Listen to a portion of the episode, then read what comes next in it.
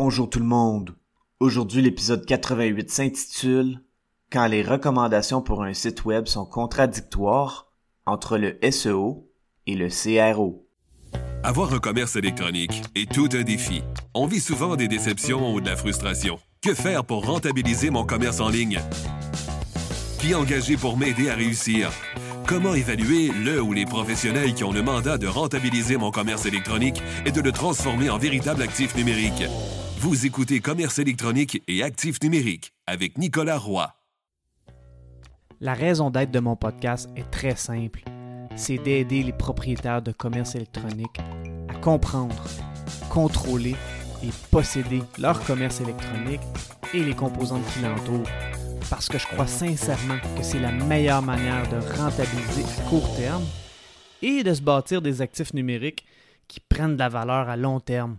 Comme dans n'importe quel domaine, performant marketing numérique avec son site web nécessite souvent de se référer à des professionnels qui vont nous guider. Qu'advient-il lorsque des professionnels nous donnent des recommandations contradictoires? Dans cet épisode, je vais vous parler d'une contradiction qui arrive parfois dans le monde du marketing numérique et qui nécessite de l'information pour prendre de bonnes décisions. Avant de débuter l'épisode, j'aimerais vous inviter au roiseo.com. Le podcast Commerce électronique et actifs numériques est une présentation de Roi SEO. Pour en savoir plus sur vos actifs numériques et leur SEO gratuitement, rendez-vous au roiseo.com. Parmi les nombreux différents objectifs du marketing web, ceux qui se rattachent à la monétisation à court terme sont d'augmenter le nombre de visiteurs qui vont vers un site web et augmenter le taux de conversion, c'est-à-dire le pourcentage de visiteurs qui vont prendre une action désirée, comme acheter.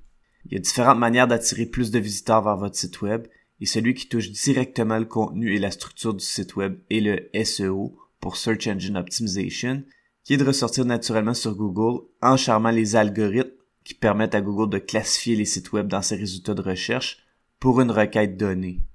Au niveau de la conversion du site web, il y a aussi une multitude de bonnes pratiques à mettre en place pour optimiser le taux de conversion, et cette spécialité se nomme le CRO pour Conversion Rate Optimization. On pourra creuser davantage sur cet aspect dans un épisode prochain. Récemment, Maxime Jobin a fait une publication sur LinkedIn qui était très intéressante et qui a été un des éléments déclencheurs qui m'a inspiré cet épisode. Voici ce qu'il a écrit. Ouverture de la citation. Oui, mais c'est pas bon pour l'algorithme. À la base, je suis un programmeur. L'algorithme, je connais, ça me parle. Mais il y a quand même une limite. Je veux bien le considérer, l'algorithme, mais ce n'est pas lui qui achète nos services. C'est la même chose pour toi. Alors, quand quelqu'un te suggère un changement pour plaire à l'algorithme, rappelle-toi pourquoi tu fais ce que tu fais, ou pour qui tu fais ça. De mon côté, il y a plusieurs améliorations que je n'ai pas faites ici et là, et ça déplaît sûrement à l'algorithme. Chaque chose que nous faisons a sa raison d'être, et je crois qu'il faut se rappeler que rien n'est noir ou blanc, tout est gris avec une intensité qui varie. À un moment, je n'étais plus inspiré et je n'avais rien à dire sur LinkedIn. J'ai arrêté d'écrire. À un autre moment, je trouvais que nos améliorations SEO ne parlaient pas aux humains, mais à l'algorithme. On a donc humanisé le tout et considéré qu'il y aura sûrement un impact. Bref, rappelons-nous que nous tentons de créer des liens avec des gens et pas avec l'algorithme. Oui, il faut le considérer, mais il faut surtout s'assurer de ne pas dégrader l'expérience pour nos utilisateurs ou clients. Fin de la citation. C'est tellement pertinent comme publication. Effectivement qu'un site web s'adresse aux humains avant tout pour représenter notre entreprise et pour vendre nos produits et services. La performance de notre site web est d'ailleurs souvent évaluée avec deux outils de Google de base qui sont installés sur les sites web. Si votre site web est transactionnel, le chiffre d'affaires est le premier élément d'évaluation. Mais ensuite, Google Analytics donne de l'information pour évaluer la relation entre les visiteurs et votre site web. Par exemple, il va donner la répartition des canaux d'acquisition de visiteurs, c'est-à-dire quel pourcentage de visiteurs provient de quel endroit, le nombre de sessions qui ont été ouvertes sur votre site web, le nombre de pages qui ont été vues, le taux de conversion pour une action déterminée, si un objectif de conversion lui a été assigné, et bien plus. Bref, Google Analytics est vraiment intéressant pour voir le comportement des visiteurs.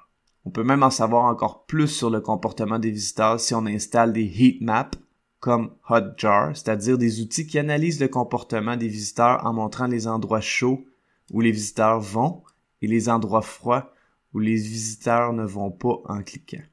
Google Analytics, Hotjar et d'autres outils d'analyse du comportement sur votre site web sont donc d'excellents outils pour avoir de l'information sur son site web pour optimiser son ou ses taux de conversion en faisant du CRO.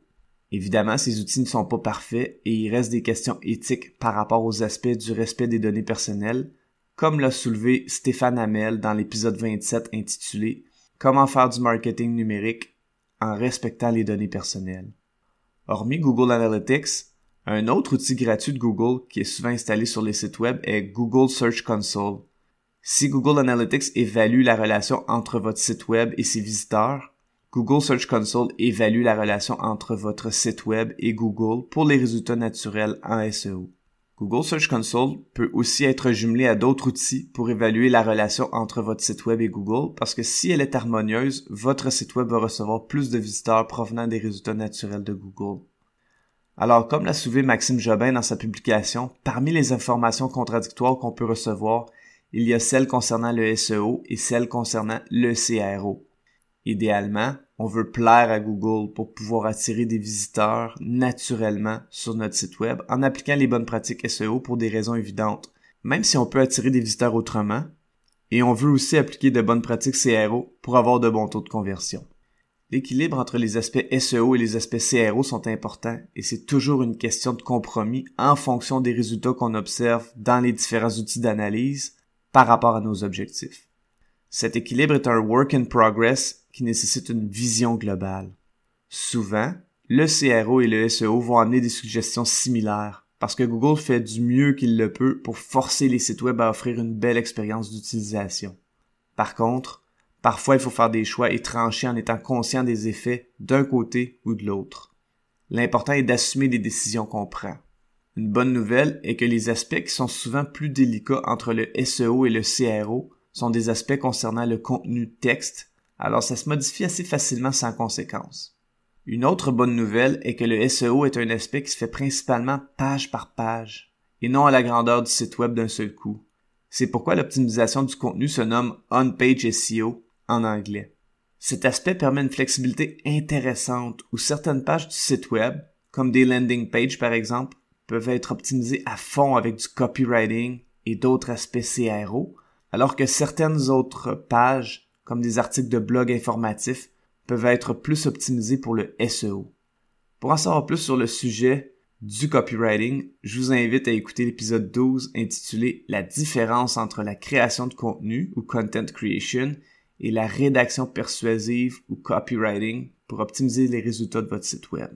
En conclusion, c'est un bel équilibre et ça nécessite de l'analyse et de la communication pour optimiser un aspect en évitant au maximum d'avoir des répercussions négatives sur l'autre aspect, et ce, dans les deux sens. Je vous remercie beaucoup d'avoir écouté l'épisode. Pour en savoir plus sur votre SEO, votre marketing numérique ou vos actifs numériques, rendez-vous au roiseo.com. D'ici là, je vous dis à la prochaine.